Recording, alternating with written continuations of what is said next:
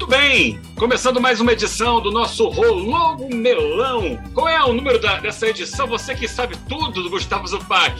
Tudo bem, Eugênio? É a vigésima nona edição do nosso Rolou Melão. Maravilha, edição número 29. Seja bem-vindo também, Mário Marra. É um prazer. Eu fico pensando, Gustavo Zupac tem mil e uma utilidades, né? Uma delas, para o momento, a principal, lembrar qual contar. o número. É, é Mas é só para o momento a principal. Prazer estar com vocês. Bola rolando, eu vou anunciar aqui, apresentar.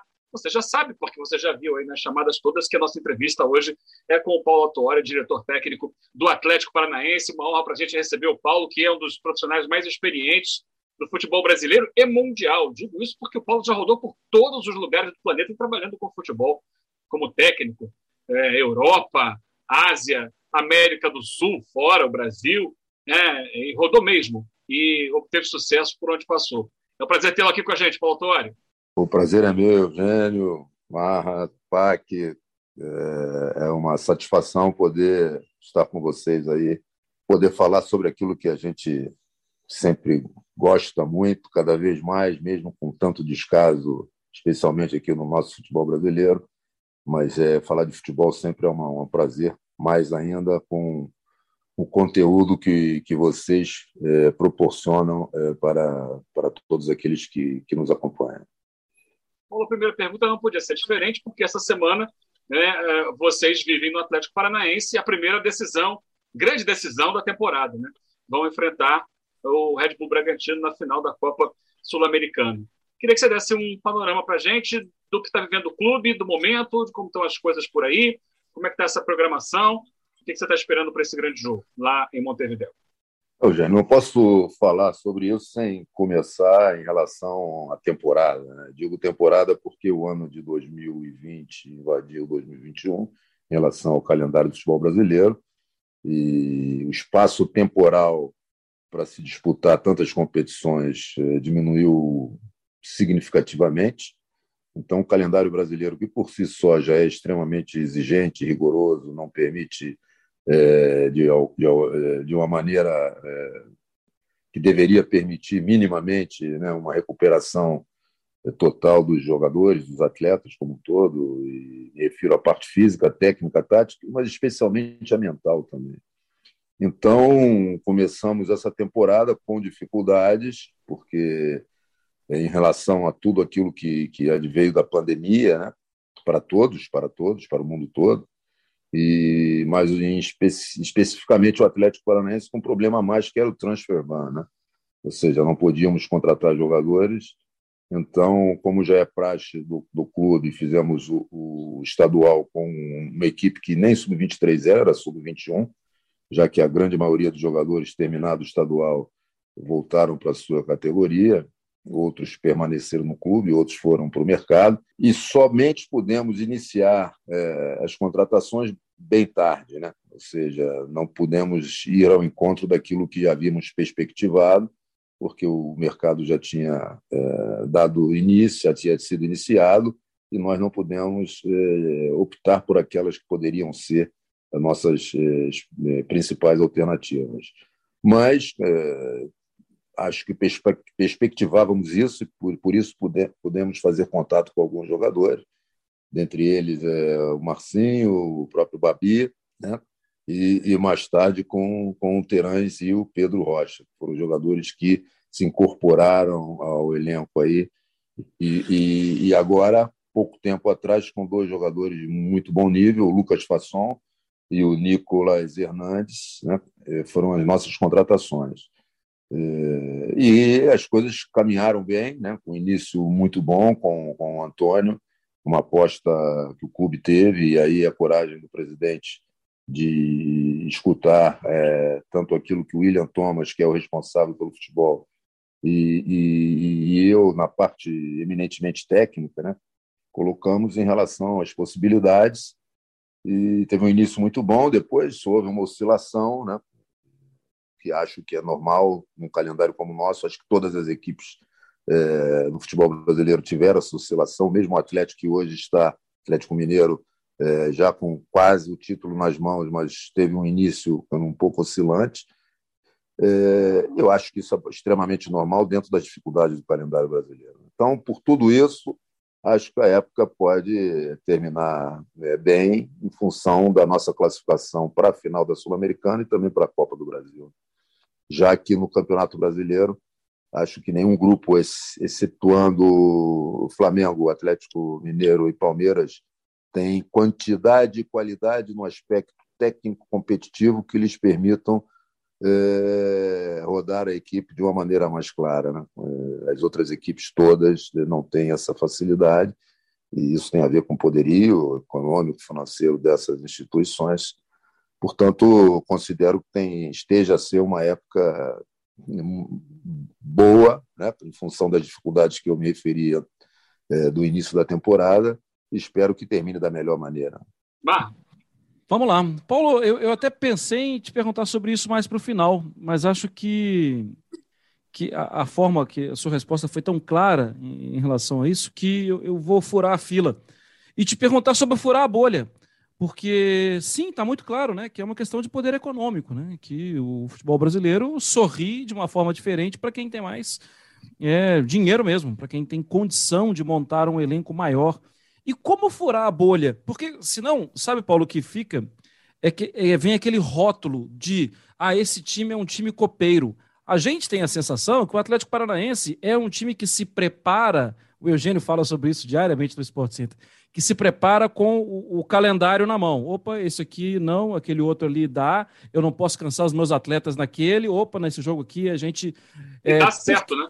E dá certo, porque porque se torna impossível num calendário tão maluco, tão atribulado e ainda com período de pandemia, furar uma bolha para um campeonato brasileiro de 38 rodadas. Acaba que o rótulo vai ser de copeiro mesmo, né, Paulo? É, eu acho que essa sua questão nos dá condições de, de entrar em vários aspectos que, que, na minha perspectiva, são importantes dentro do futebol brasileiro, que merecem é, uma reflexão profunda que é algo que eu cobro bastante em relação ao futebol brasileiro. Não existe debate é, sobre o futebol como um todo. Né, cara? E o futebol, cara, o produto final é o jogo. Todos, todos e todos trabalham para o jogo. Mas todos vocês sabem perfeitamente que até chegar lá existem processos e práticas complexas. Né? Isso que você colocou tem sido aquilo que eu tenho é, colocado desafio para os jogadores, exatamente isso. Nós não podemos ficar rotulados é, como uma equipe copeira. Se nós pudermos, e vou chamar a todos para uma reflexão em conjunto, e aqui não é a verdade, é apenas é, uma, opiniões, né? É, eu acho que clubes como o Atlético, o Atlético tem crescido bastante hoje em termos de infraestruturais, de estrutura organizacional e de ideias, já é uma potência dentro do futebol brasileiro, não tenho dúvida nenhuma em relação a isso. Né? Mas é um, um, um clube que, em relação ao campeonato brasileiro, teve a oportunidade de ganhar um, e tem as dificuldades, como a grande maioria. É, ao fim e ao cabo, tem. É, ganhar sempre é difícil. Então, vamos pensar aqui, o que, que, clubes como, como, como o Atlético, que já se encaminha para um, um outro nível, né? não vou aí plagiar o nosso querido Bruno Henrique, falar de patamar, mas vou falar em outro nível, outro estágio fica muito mais claro para os próprios jogadores, isso de maneira até inconsciente, de que as competições eliminatórias oferecem um caminho menos difícil para se chegar ao êxito. Cara. E o êxito traz um sucesso. O sucesso é efêmero. Ele pode acontecer e depois não acontecer mais. É diferente de prestígio. Né? É, então, isso tem a ver com, com o êxito e com o, o aspecto é, financeiro e econômico que advém desse êxito, tanto para as individualidades, ou seja, jogadores e membros daqueles que compõem é, atividades fim e meio das, das, das instituições, mas também para a instituição, para as instituições. A gente sabe que hoje o, o valor é, da Copa do Brasil é significativo. Né? Então, quando você coloca no seu orçamento as possibilidades da sua equipe do clube onde você estiver inserido poder é, atingir, né? É, é, óbvio que você tem sempre uma perspectiva de uma Copa do Brasil e, e as competições é, da Comebol, tanto a Sul-Americana quanto a Libertadores, né? É, também oferecem, embora a Copa do Brasil hoje seja bem superior.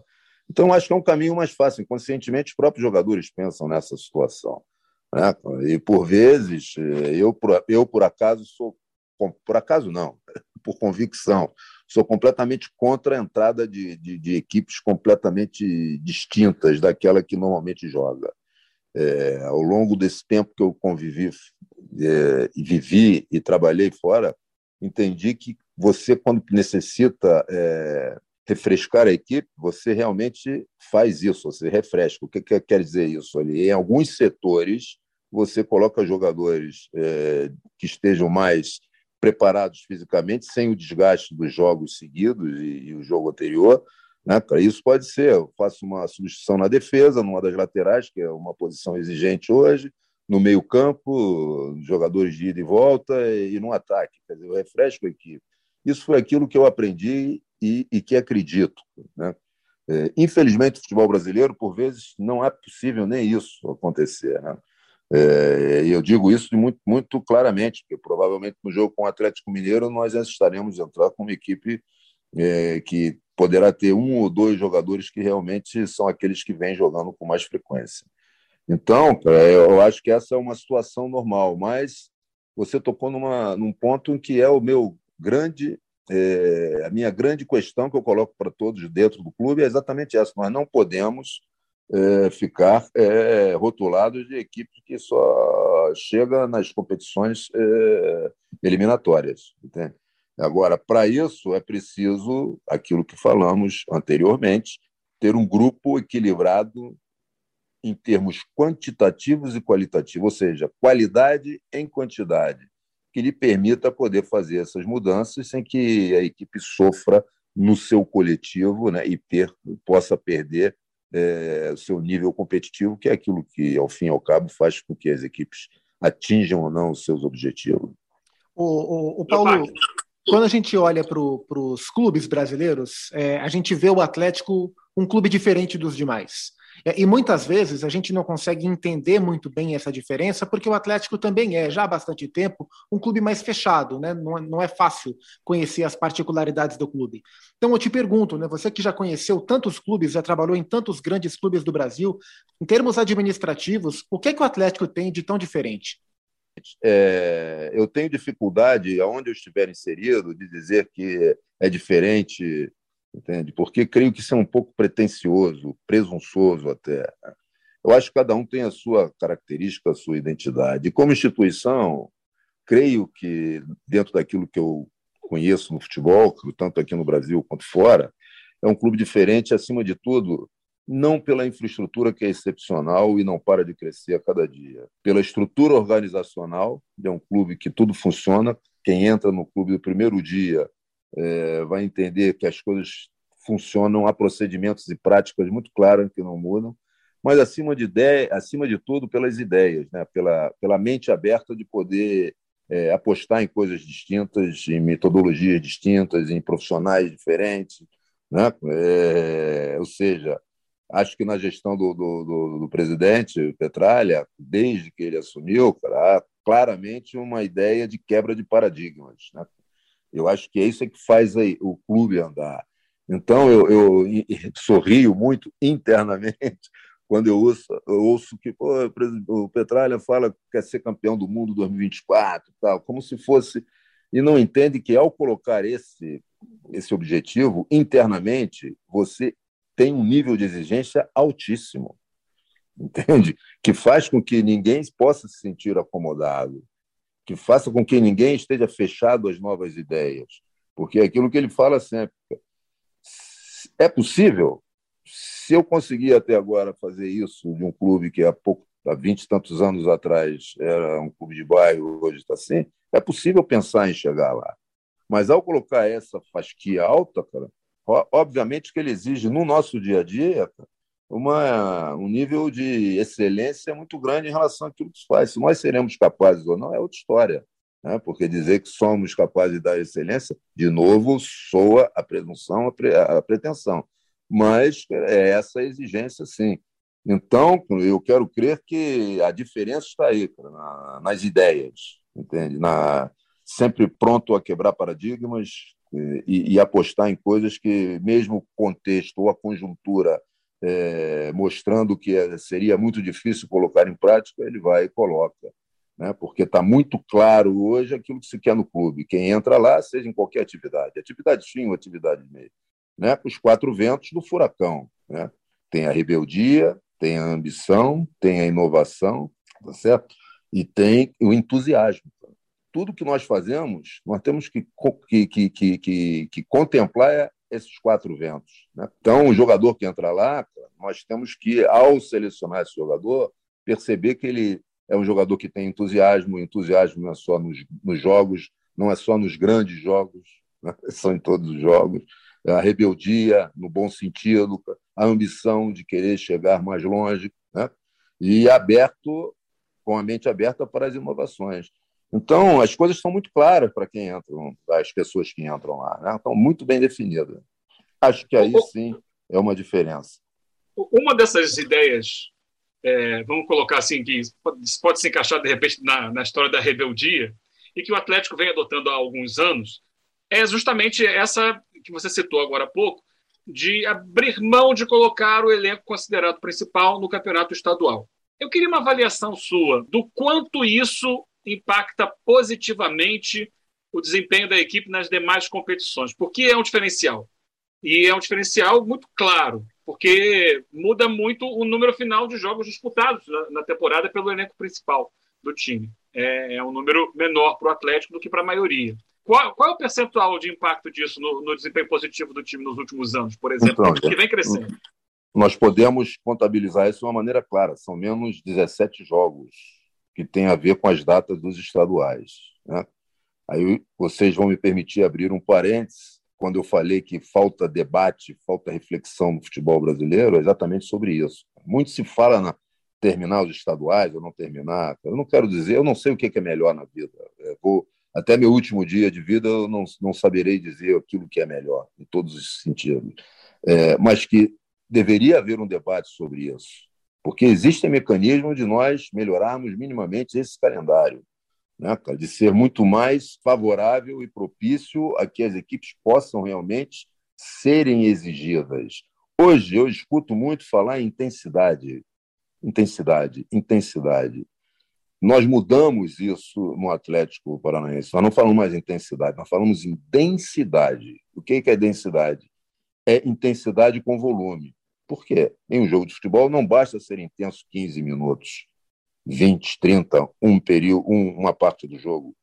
Nós temos que tentar ser intensos o tempo todo. Para isso é volume de intensidade. E aí nós colocamos como claro para, para, para o nosso dia a dia, na metodologia do treinamento e dos jogos, a densidade do jogo, ou seja, tentar manter essa intensidade o máximo possível. A questão é: no calendário brasileiro isso é possível? A resposta é simples, objetiva, direta e contundente: não. Não é possível porque você não tem o tempo hábil para recuperar a recuperação dos jogadores. Né? Então, repara bem, eu acho um absurdo quando se falou agora em relação ao próprio eh, Flamengo, ou se fosse o Atlético, ou se fosse o Palmeiras, não interessa aqui quem é. Mas quando você exige que a sua equipe jogue sem os seus principais jogadores, isso é uma questão lógica. Você, se tem um poderio financeiro e econômico, vai, vai querer se apetrechar, ou seja, trazer as melhores condições de trabalho, né? e especialmente de jogadores, de mão de obra. Né? E você não pode contar com os jogadores, porque quando a seleção joga, o campeonato não para. É justo isso? Cara? Eu, não, eu, particularmente, não considero. E não, eu acho que o produto, no final, cara, é, fica prejudicado, cara, porque quando uma competição não pode contar com seus melhores jogadores, fica difícil. Eu não posso aceitar que a gente já comece um campeonato brasileiro com rodadas adiadas. Tá? Ou seja, eu não posso aceitar isso. Em nenhuma parte do mundo, mesmo no terceiro mundo, cara, quando eu falo, é, para mim é importante eu poder cortar na carne. Né? Quando eu falo quando eu falo que é, eu trabalhei fora do país, sim, trabalhei, mas trabalhei em alguns, alguns países que são terceiro mundo do futebol. Cara. E não tenho dificuldade nenhuma em falar isso, porque para mim não é demérito algum, é apenas uma opção que eu tive, tanto em termos pessoais e profissionais, de sair do Brasil e poder me inserir em outras realidades e, e, e aprofundar e poder crescer tanto no âmbito pessoal quanto profissional. Mas eu não, nem desses países eu vi situações como essa. Então, acho que falta assim esse debate. Agora, o que, o que pode causar é, benefício ao Atlético é, tem a ver apenas com que você faz uma pré-temporada. Né? E isso vai se refletir não a curto prazo, mas a médio e longo prazo, porque o fazer uma, uma pré-temporada, como deve ser feita, com tempo hábil, você se prepara realmente para toda uma temporada e cria uma perspectiva de minimizar as lesões, né, que são algo terrível em relação a esta exigência do calendário brasileiro. Né? Só para só dar uma, uma, um estudo na Premier League, em relação à sequência de jogos, o que, que impactava mais negativamente? Ou era a, a baixa, a caída da, do nível de intensidade e densidade dos jogos, ou o número de lesões? E o número de lesões pô, foi, era muito mais é, impactante negativamente. Então, acho que não se cuida também dos, dos profissionais, dos jogadores, da maneira como se cuida deveria se cuidar, isso tem a ver com o calendário. Paulo, e, e no meio de tudo isso, é, da, da, dificuldade gigante né, que o calendário impõe, que, que o dia a dia impõe a, a, um clube de futebol, o Atlético Paranaense corre, entre aspas, um risco. Eu quero até ver o seu sorriso. A gente está feliz aqui, né, Zupac e Eugênio, que a gente está vendo a cara dele. Corre um risco de ser campeão novamente de Sul-Americana e de Copa do Brasil. É, qual, qual, vai ser o tamanho do sorriso se esses dois fatos se tornarem reais no final do ano, Paulo? Uma, esse sorriso depende, porque quando eu me conversei com jogadores, ou a comissão técnica, eu coloquei uma questão. Se a época terminasse hoje, nós estaríamos muito satisfeitos com tudo aquilo, pelas dificuldades que eu me referi anteriormente. Só que ela não termina hoje. E ao não terminar hoje, nós não jogamos ainda as finais, tá certo? Como diz o nosso amigo Lúcio Gonzalez, finais não se jogam, se ganham. Nós vamos tentar ganhar. Nós temos um adversários fortíssimos, como o Bragantino eh, na, na Sul-Americana e o Atlético Mineiro eh, na Copa do Brasil. E se nós não ganharmos as competições e isso impactar no Campeonato Brasileiro e você chegar no final do Campeonato Brasileiro ali eh, no meio no sufoco, a época fica horrível. Então repare bem como é tênue essa linha que separa, e já dizia Guardiola sobre isso, ele se referia a um jogo de futebol, que a linha que separa a vitória e a derrota é muito tênue. Às vezes você é muito superior ao adversário, cria, cria situações não consegue finalizar e acaba sofrendo gol e perde um jogo que pode ser um jogo decisivo, você, você perde o título. Né? Então, essa é uma situação muito clara que eu coloco para o jogador. Eu espero poder sorrir agora e mais na frente também, quando nós conseguirmos atingir os objetivos, os quais nos, nos levam a crer que teremos que ser muito fortes para conseguir ultrapassar os nossos adversários. Falando sobre essa final de, desse sábado, dessa semana em Montevideo contra o Bragantino, a gente falou um pouco sobre o Atlético, que é um clube diferente, um pouco na sua, no seu modelo de administração, ou na sua metodologia, como você mesmo disse, é, mas diferente mesmo dentro do nosso contexto é a administração do Red Bull Bragantino, um clube totalmente empresarial, desde o seu embrião, quando ainda era Red Bull Brasil. É, você acha que esse modelo é, empresarial é, com, é, sendo SA, com um proprietário, é um modelo que tende, que pode prosperar em um futebol brasileiro tão fincado nos aspectos políticos, Paulo? Eu acho que existem modelos vitoriosos em, ambos, em ambas as situações. Né? Vamos tocar aqui no Bayern de Munique, que é uma equipe, um clube que é gerido por é, tem como presidente, para mim é o grande exemplo, né? É o que eu falo sempre com jogadores e eu acho que nós, futebol brasileiro, nós temos temos que preparar ex-jogadores a, a, estarem é, aptos a, a, serem gestores. Né? É, isso é uma obrigação do futebol brasileiro, fazer isso. Né? Aqueles que estiverem interessados e forem capazes realmente é, vão conseguir atingir isso, mas é obrigação do futebol brasileiro fazer com que isso possa acontecer. A minha, meu exemplo, já falo isso há muito tempo, é o Bayern que tem Franz Beckenbauer como seu presidente de honra. Né? Agora, Uli Hannes assumiu. É, já teve Rummenigge, o Oliver Kahn, é, Matias Sammer envolvidos no seu dia a dia do futebol. Então, eu acho que é fundamental. Você não pode jogar fora toda uma vivência de um ex-jogador, né? aqueles que estão realmente, realmente preparados, aqueles que têm capacidade de administrar o nível intelectual que lhes permitam é, atingir a, a esses, a esses estágios, né, esses níveis. Então, é, o, que eu, o que eu penso é que depende muito. Há uma diferença grande em relação ao Bragantino e o próprio Atlético Paranaense, né, em termos de gestão. Né? É, o Atlético hoje, com a, com, com, com a possibilidade das SAF, acho que é um clube que está enxuto, completamente enxuto para qualquer investidor chegar e, e, e entrar né, nesse processo, que é o que o presidente Petralha deseja, né, sem abrir mão da gestão do futebol. Né? Porque se isso ocorrer, certamente o investimento é um clube que tem estádio próprio, excelente, tem centro de treinamento, tem toda uma estrutura organizacional muito bem delineada, tem procedimentos e práticas claros dentro do seu futebol. Então, esse valor que o investidor trouxer vai ser para você poder melhorar a capacidade de agir no mercado, ou seja, a transferência de jogadores, e de poder elevar o nível, o teto salarial do clube, que é fundamental também. O Red Bull me parece uma situação é, diferente, nem, nem por isso é, menos qualificada do que, do que a gestão do, do, do Atlético Paranaense. Né? Mas é diferente, é uma coisa que recente, nova, que já vem com, com, com um dono claramente é, é, do, do, do, futebol, que é o Red Bull, né? É, e aqui no Atlético, não, foi um trabalho árduo. Né? As pessoas só veem a ponta final do iceberg, mas toda a luta e todas as dificuldades, todos os obstáculos que que o clube, na, na, na, na, gestão do presidente Mário Petralha, ao longo de todos esses anos, vem conseguindo, né, por, por, por, por, por é, valor próprio, que tem muito a ver com aquilo que o Bayern de Munique faz e que vocês sabem melhor do que eu, né, como eles defendem é, o fair play financeiro. Né?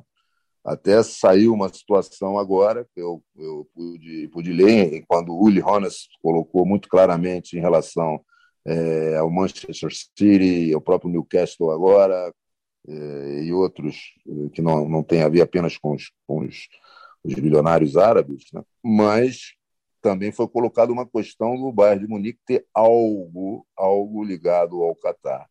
E realmente tem, porque faz é, suas pré-temporadas sempre por lá, né? mas são situações importantes que eu acho que nós temos que olhar, ter um olhar bem abrangente né? E analisar e ver aquilo que pode ser bom ou não para, para, o nosso, para, para, para o nosso futebol em relação a clubes. Hoje se fala muito no Botafogo e no Cruzeiro, né? É, especialmente, que já, já foram aprovados. O Atlético Paranaense também, semana passada, aprovou pelo seu Conselho Deliberativo. Então, acho que é um caminho, sim, mas que não quer dizer que possa ser o melhor. É apenas um caminho que pode é, produzir um efeito positivo dentro do futebol brasileiro. Paulo, estamos nos aproximando aqui do final do nosso tempo. Eu queria te fazer uma pergunta que responda é, sem vaidade, mas levando em consideração o seu papel. O Atlético é um clube que troca de técnico de forma regular.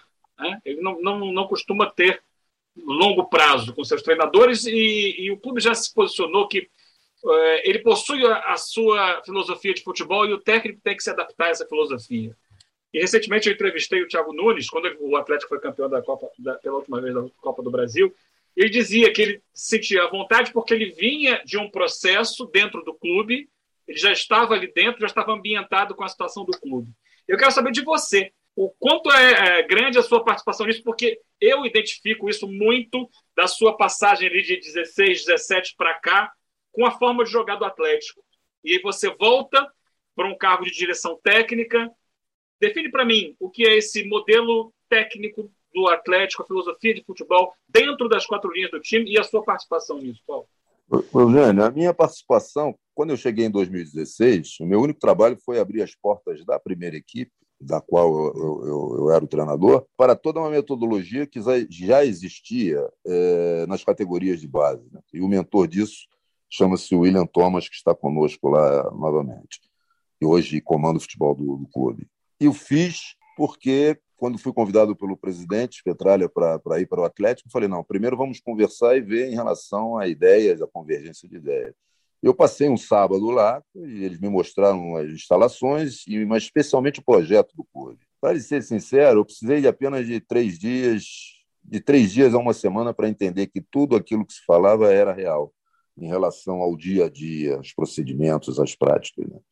E passei a falar aquilo para mim com orgulho, porque acho que o futebol brasileiro tem uma gestão daquela, uma ideia em termos metodológicos bem clara, é, era algo que até então eu não havia visto por onde havia passado aqui no Brasil e não só. Eu sou uma pessoa que tenho, desculpa, eu sou meio obsessivo por debate, por reflexão, por, pelo contraditório, pelo contraponto. Não vejo como você pode crescer se não abrir é, a mente, não tiver abrangência, não entender que você tem que ter um senso crítico naquilo que você faz, né, de maneira muito clara, e, em cima de tudo, que o fato de ganhar, e me refiro a vitórias de jogos, me refiro a títulos, não significa que o dia seguinte vai ser é, favorável a você. Futebol, aprendi isso com um amigo que infelizmente já faleceu, peruano, que ele dizia para mim, Paulo, o futebol é generoso, o futebol é generoso. E eu perguntava para ele, por que, que você fala isso? E ele me respondia da seguinte maneira, porque permite tudo. Aquele que não fez nada para ganhar, ganha, e aquele que fez tudo para ganhar, não ganha. E se você parar, é realidade, é o imponderável. Talvez isso seja o motivo de ser a paixão que é ao redor do mundo. Entende? Então, é, eu sempre trouxe muitas coisas para o debate, referências é, de dentro do nosso país, referências de Sul América, referências de Europa. Ou seja, você tem que estar com essas referências muito claras e ver aonde você está localizado em relação aos seus procedimentos, às suas práticas, a metodologia que usa, o estilo de jogo que você joga. Eu trouxe para debate exatamente aquilo que eu me referi aqui, que eu acho que era muito curto o termo organização, porque você, tanto na fase ofensiva como defensiva, você tem vários tipos de organização, dependendo da, da onde a bola esteja, dependendo de onde você estiver marcando, dependendo daquilo que você encare como zona forte, zona fraca, centro do jogo. Então, tem determinadas situações que, que exigem organizações distintas mesmo dentro da fase defensiva é, que você é, propõe. Né? E quando eu falo fase defensiva, me refiro desde a marcação do tiro de meta do, do adversário, você já está em fase defensiva. É, então, eu trouxe aquilo para debate, como propus outras situações. Né? Só para dar um exemplo para vocês aqui, da outra vez, não desse momento, 2017, duas situações importantes. A final da Champions, todos lembram bem, Real Madrid versus Juventus. Naquela altura, vocês podem até me, me, me, apoiar, me ajudar nisso. O Real Madrid reclamou que fez 62 jogos. E, na minha perspectiva, o Real Madrid ficou apenas fora da Copa do Rei. Depois disso, chegou a todas as finais e fez 62 jogos. Isso é outra, outra situação que a gente precisa parar para entender, porque muita gente fala: ah, mas na Europa, o Brasil joga, a Europa se joga tanto quanto o Brasil. Não é verdade. Não é verdade. Lá na Europa, você trabalha com um calendário de dois a três anos de antecedência, sabe aonde, na altura da, da época, você vai congestionar os jogos. Então, você se prepara minimamente para aquilo, você tem uma pré-temporada como deve ser, né? as competições param quando as seleções estão a jogar. Então, são coisas diferentes.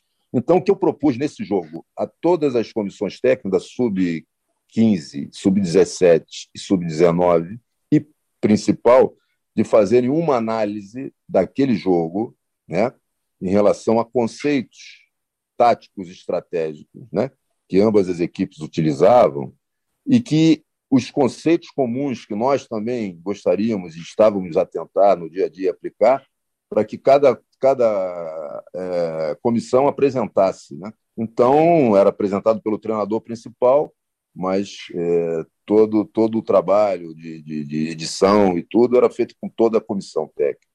Então, aquilo por si só já traz uma abrangência enorme em relação a, a, a, ideias, a conceitos, a estratégias, né?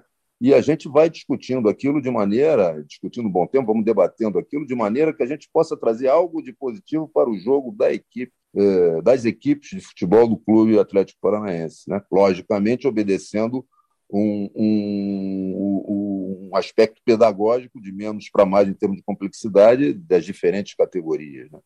Mas é, eu acho que é isso que e, e, nós, no Atlético, fazemos e fazemos bem, né? e eu sou um apologista. Esse debate interno, porque os profissionais brasileiros não têm tempo, porque o calendário não exige de você abrir um pouco o seu olhar, estudar, estudar quando eu digo é ver outros jogos, é se, sabe, é se atualizar de maneira é, muito clara em relação àquilo que se passa no mundo. Né? Vocês não vão se esquecer que em 2013, quando eu dei uma declaração aqui, que eu cortei na própria carne da nossa classe, dizendo é, que nós estávamos um pouco defasados em relação àquilo que estava acontecendo no mundo.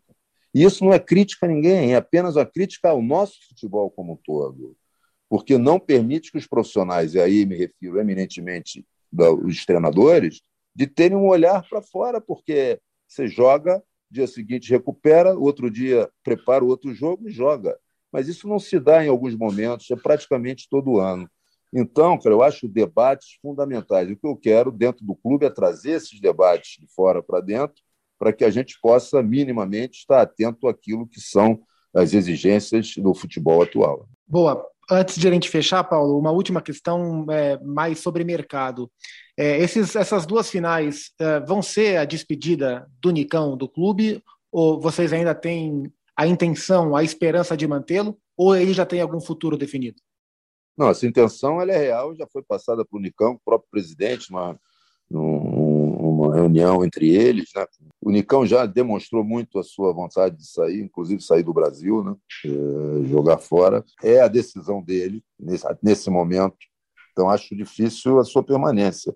Mas não, não posso descartar totalmente, porque estão a haver conversas frequentes aí entre o presidente e ele, o empresário, para ver a possibilidade da permanência dele. Autor e diretor técnico do Clube Atlético Paranaense, prazer para a gente, um papo que foi uma aula.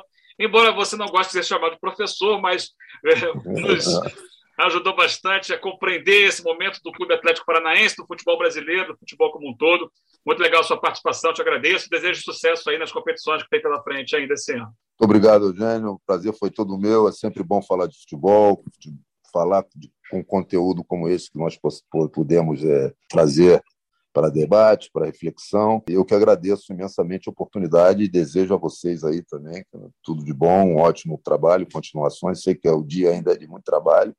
E isso é daqueles que trabalham no futebol, é assim mesmo. Dificilmente nós temos. Não para é, nunca. Algum... Exatamente, não para nunca. Então, muito obrigado pela oportunidade e sempre à, disposição de vocês. É um grande prazer. Muito bem, grande papo com o Paulo Tori. E vamos agora tocar aqui os nossos quadros, porque não, os nossos quadros estão crescendo, estão aumentando, hein? Melonistas. Temos agora o melão da vez. E o melão da vez dessa semana, hein, Zupac? É um, um semideus aí. Para a nação rubro-negra, é um deus. É, sabe que é, eu, eu, toco, né, durante essa temporada, eu toquei a série no Sport Center Capitães da América, né, falando sobre os grandes capitães dos títulos brasileiros e Libertadores, e eu entrevistei esse personagem, que estará no Bola da Vez do próximo sábado, e a gente falava sobre o fato de muitos jovens na época, né, nos anos 80, no Rio de Janeiro, levaram o nome dele. Né? Então, existe uma legião de Arturs, ou Artures, em homenagem ao convidado do Bola da Vez do sábado, que é o melão da vez desta semana, né, Eugênio? É, e eu vou te falar que eu conheço pais que colocaram os nomes nos, nos filhos de Zico, nem de Arthur. Olha, Zico mesmo? Esse não é... Zico. Zico eu não conheço. Arthur eu sei, conheço gente. Zico não. É, Arthur é uma multidão gigantesca, né? Mas conheço o Zico também. E o Zico falou sobre o Michael, é isso? No, no Bola da Vez, né? Com o André Plihal dessa semana, Mário Mar. Pois é, Eugênio, a gente já tinha debatido esse mesmo assunto lá na, na TV e até tivemos uma discordância. Vamos, vamos ouvir o Zico? Se voltar o Arrascaeta, eu acho que não. Uhum. Ele, é, ele é uma grande opção hoje pela confiança e pela segurança. Ele, o Pedro, são jogadores que mais ainda tendo Everton Ribeiro, Bruno Henrique, Gabigol, e o Arrascaeta, eu acho que ainda, ainda tem que se dar um, um grande crédito a esses caras pelo que eles têm feito nesses, nesses últimos dois anos pelo Flamengo. Muito bem, tá aí a opinião do Zico sobre o Michael, bola da vez, no ar, sábado à noite, na ESPN Brasil e com as devidas reprises, você consulta a nossa programação, vai achar essa entrevista fantástica. E aí, Michael, começa jogando ou vai para o banco com, com a Rascaeta, hein, Mar? Você sabe que assim, eu acho que se tiver, a, a questão cada vez está precisando de mais um se, se, se. Se tiver o Arrascaeta, se tiver o Arrascaeta jogado antes, se tiver confiança para jogar, se estiver bem, acho, pensando na minha engenharia de time, que o Michel vai para o banco sim. Eu não tiro o Bruno Henrique, eu não tiro o Gabigol, eu não tiro o Everton Ribeiro e o Diego Alves também vai jogar. Então, é, sim, de, de, o Eugênio chegou a sugerir isso, né, Eugênio, brincando, que o Michel joga de goleiro, mas eu não, eu acho que hoje, o, se tiver a Rascaeta em condição boa, o Michel fica com uma opção. E o doido é que... Ele, ele pode jogar, é, não de goleiro, né, no, no lugar do goleiro. Pode, nos é, jogos mais vaga. tranquilos pode, né? É, é, é vaga explicar isso, porque ele é baixinho, hein? Ele é baixinho. Então. Mas, e é engraçado que a gente... joga, Zupac a gente olha para o elenco do Flamengo e em, em, vários momentos outros da temporada, das últimas temporadas, é, era muito difícil a gente imaginar alguém brigando para ganhar uma vaga dos quatro homens de frente.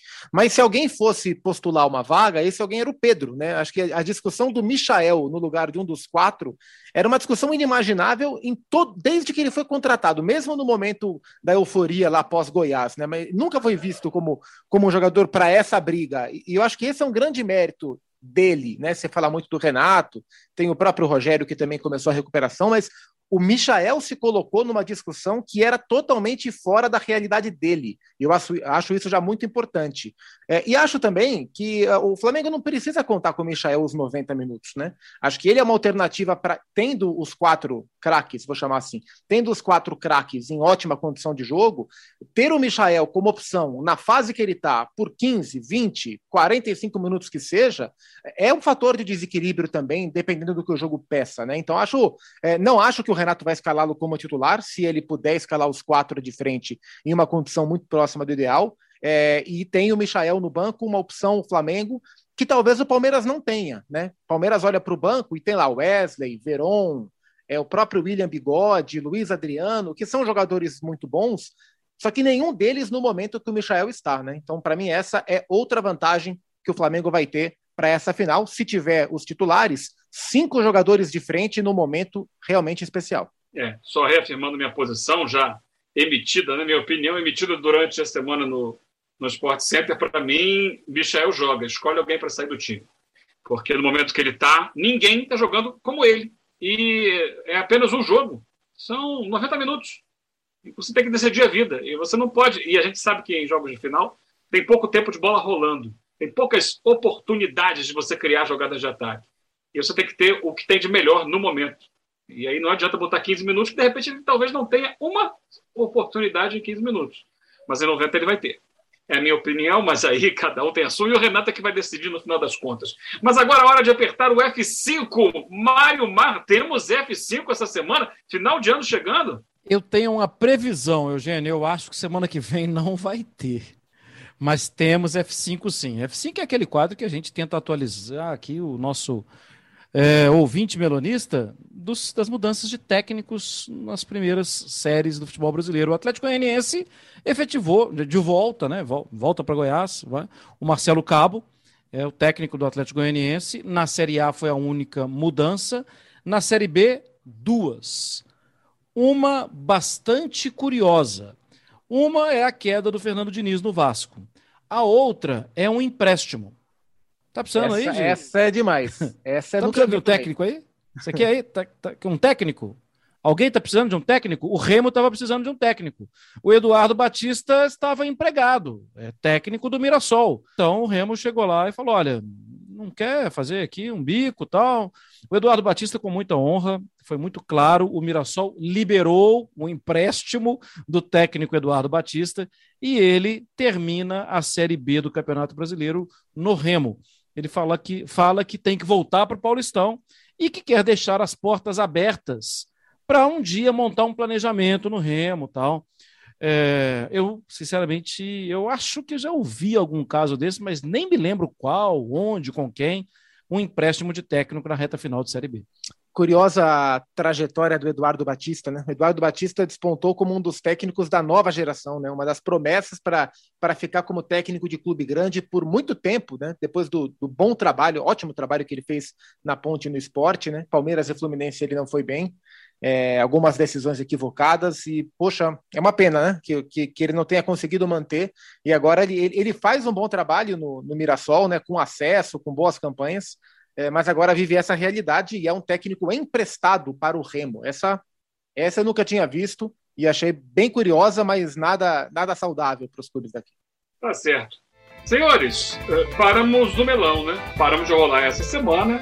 Aliás, o melão estava docinho, macio, né? É, bem gostoso essa semana. Semana que vem tem mais. Até lá, hein? Abraço. Abraço, valeu.